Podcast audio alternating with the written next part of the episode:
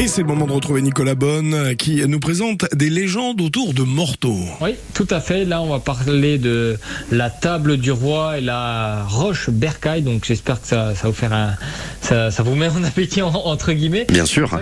Morteau, c'est une ville qui est, qui est bien connue. Et donc là, on va repartir en balade en sous-bois. Donc c'est vrai que c'était un peu la thématique de, des chroniques de, de cette semaine, c'est-à-dire les balades en sous-bois.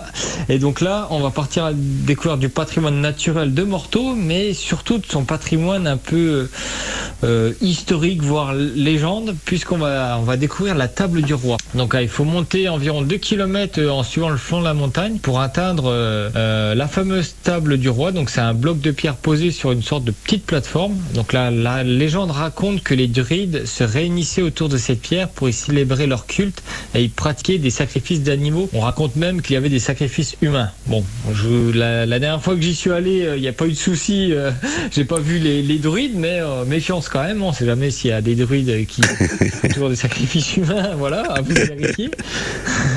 mais c'est assez insolite. Hein. C'est vraiment une table en fait, une table en pierre. C'est assez rigolo à voir.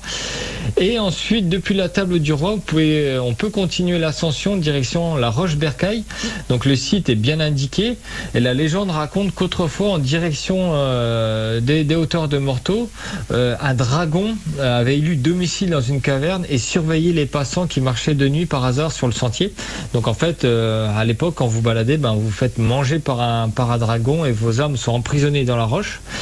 Donc, fort heureusement, il a été décidé de, mettre un, petit hôtel avec une statue de la Vierge pour protéger euh, l'entrée le, de la grotte.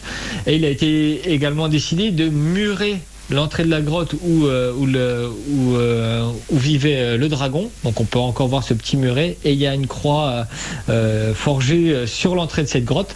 Mais méfiance, si vous allez à la table du roi, ben, faut éviter les druides.